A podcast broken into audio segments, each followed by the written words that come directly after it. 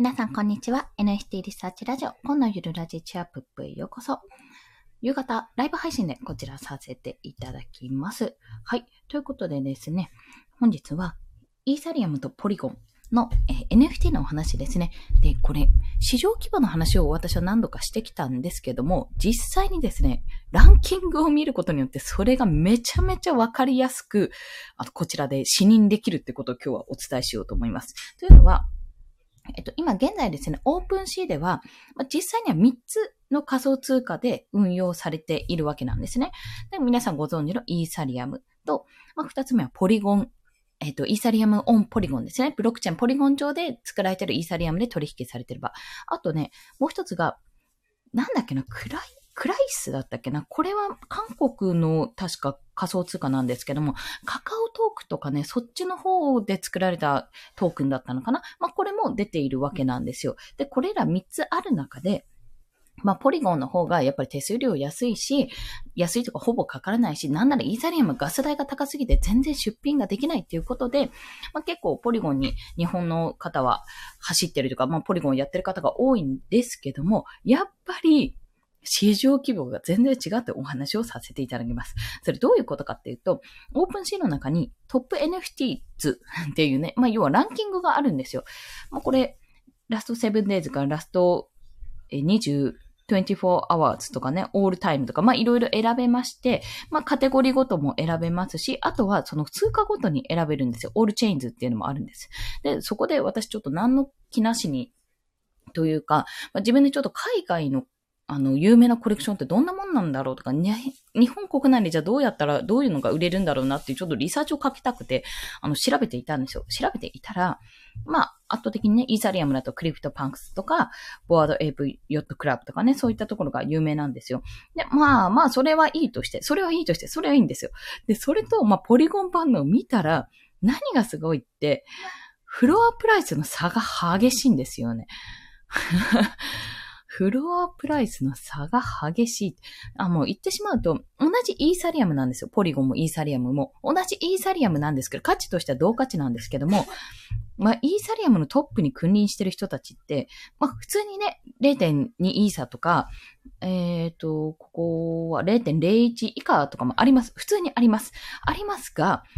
それ以外にフロアプライス31、まあ、31イーサとかも全然余裕であるわけですよ。あと2.85イーサとか。普通にね、桁が、まあ違うんです。えー、小数点第1位以上なんですよね、大体が。で、それに対してじゃあ、ポリゴンで見てみると、ポリゴンはですね、やっぱり、多いのがやっぱ0.05とか0.01とかなんですよ。まあ、もしくは、あれ、トトップのランキングですよ。これ、ランキングのトップにいる人たちでもそんな感じなんですよね。オールタイムで見てみますか。オールタイムでもフロアプライス0.01とかなんです。まあ、0.01って言っても、今50万ぐらいだから5000円ぐらいになるのかな？そう、5000ぐらいなので、別に決して安いわけではないんですけども、それにしても、これフロアプライスって要は、そのコレクションの大体の平均的な単価価格価値みたいな形になるわけですね。で考えたら、やっぱイーサリアムの方が全然価値として上がってるわけなんです。これが何が言えるかっていうと、とどのつまり、イーサリアムはガス代もかかると。まあ、いろんなところでかかって結構きついって言われてるけども、結局、まあ、投資的な意味合いとか、もう、誰がお金を出すかっていうようなね、まあ、すごい悪い言い方すると、どう、お金を出す方はどちらかというとイーサリアム版なんだなっていうことなんですよ。で、ポリゴン版は、あの、それこそね、えっ、ー、と、ボリュームとかもめちゃめちゃ多い人もいるんですよ。あ、ちょっと待って。ラストセブンデイズにしましょうか。まあ、1位の Z ランっていう、あの、コレクションがあるんですけども、これ341.44イーサをボリュームで出してるんですよ。こう、ラストセブンデイズで。で、もうフロアプライスは0.01なんです。で、オーナーは、えっ、ー、と、3006、ん？違うな。36,800人かな ?36.8K なので。で、まあ、アセットス、あのまだあるやつなのか、143、ん？違う違う違う。えー、3000だけど、1、ん ?14 万3100か。のアセットがあるっていうような状況なんですね。だからもう本当に、たくさんのものを売ってるような感じなんですよ。まあ、でもそれ以外に、あ、あるね、0.1のフロープライスで、出てる。これ割と0.1だと高いところなんですけども、まあ、オーナーでもアセット4の、これどういうことだ？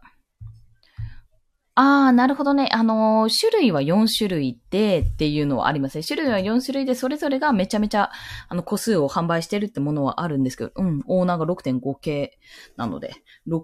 うん6500人か。で、フロアプライスは0.1として出てますが、ボリュームトレードも50.09なので、まあまあまあってところではあるんですけども、でもやっぱ Z ランの方が341.44出してるので、ボリュームとしては、やっぱりたくさんの方に売れているっていうような印象ですよね。まあそんな形で、あの、ポリゴンでも全然構わないんですけども、市場規模、まあ、 floor price とか、ボリュームから見てみると、明らかに、やっぱり、あの、クリプトパンクスとかの方がボリュームは高いわけなんですよね。てか、イーサリアム版の方が高いわけなんですよ。で、そう考えてみると、えっと、ポリゴン版のボリュームが341ぐらいだったので、じゃあそれはだいたい1位ですよ。ポリゴン版のランキング1位、ラスト7 days、一週、ここ1週間の一番ボリューム稼いだコレクションで341イーサぐらいだったんですよ。で、それに対してじゃあ、イーサリアム版、通常のイーサリアム版ですね。だと、どれぐらいの順位になるかっていうと、341ぐらいだと、だいたい44位とかなんですよ。44位、43位ぐらいになってしまうわけです。まあ、それぐらいの差がやっぱり出てきてしまうってとこなんですね。で、こんな、あの、ポリゴン版いっぱい出してるのにもかかわらず、まあ、今ちょっと落ち着いてるってとこもありますけども、それでも、イーサリアム版と比べたらそこまでの差が開くってことは、やっぱり、どうやって売るかって形になるわけなんですよね、そこで。ただ、でも今ガス代が下手したら2万、3万、6万ぐらいするらしくて、1個こうミントするのにもそれぐらいのお金がかかってしまうわけなんですよ。ってなると、ちょっと正直、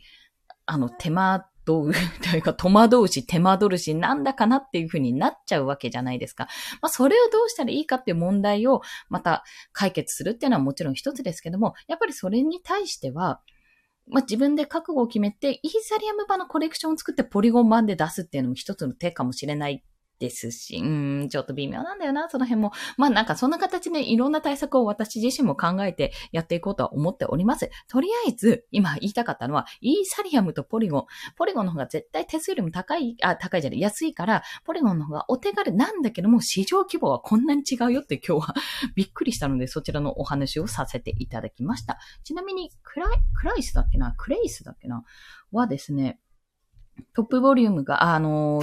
トップトップ10っていうか一番上ですね、が173.68です、ボリュームトレード。でもフロアプライスはね、0.74とか、あ、でも0.02もあるな。結構まあ、そうですね、似たり寄ったりかな。ポリゴンよりもでもちょっと規模的には小さいと。まだこれ、ポリゴンより出たの遅いので、多分まだまだ広がっていないだけだと思うんですけども、まあそんな形でね、いろいろちょっと、